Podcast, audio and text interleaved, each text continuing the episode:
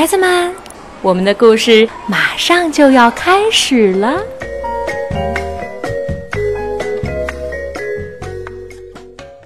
一首能治愈鱼的诗。妈妈，我的鱼要死了，快来呀！雷欧无聊的要死了。妈妈看了看阿瑟，他闭上眼睛，又睁开眼睛，然后他笑着说。那就快给雷欧读首诗吧。说完，妈妈就离开了。她要去上音乐课。诗？什么是诗呢？阿瑟打开厨房的橱柜，瞧了瞧，这里有诗吗？这里没有诗。面条软绵绵地说。阿瑟爬到爸爸妈妈的床底下，他找呀找，这里连尿盆都没有，更没有诗哦。灰尘扑扑簌簌地说：“阿瑟决定要弄个明白。他跑去找修理自行车的大罗。大罗什么都知道，一天到晚都乐呵呵的，而且他总是在谈恋爱。这时，大罗正一边修轮胎一边唱着歌：‘诗，阿瑟啊，就是当你恋爱时，整个天空都在你的嘴里。’真的吗？原来是这样啊！”阿瑟又去找面包房的胖太太。胖太太是阿瑟的好朋友，她刚刚卖给瘦太太一根法棍儿和三个羊角面包。诗，我可说不好。不过我倒是知道，诗就像新鲜出炉的面包，当你吃完，嘴里还有它香甜的味道。真的吗？原来是这样啊！阿瑟去问穆罕默德爷爷。穆罕默德爷爷的家乡在大沙漠边上。每天早上九点钟，他都会准时给他的杜鹃花浇水。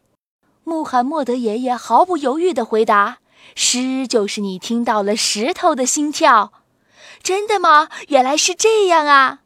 心啊，雷欧还有心跳吗？阿瑟赶紧跑回家。小鱼好像睡着了，它轻轻滑到水草底下，似乎在思考。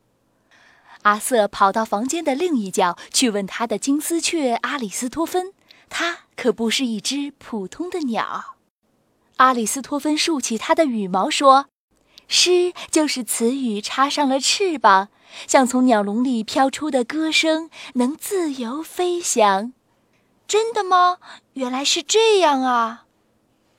这时，奶奶开着新车，带着小狗和三瓶果酱来看阿瑟。奶奶，奶奶，什么是诗呀？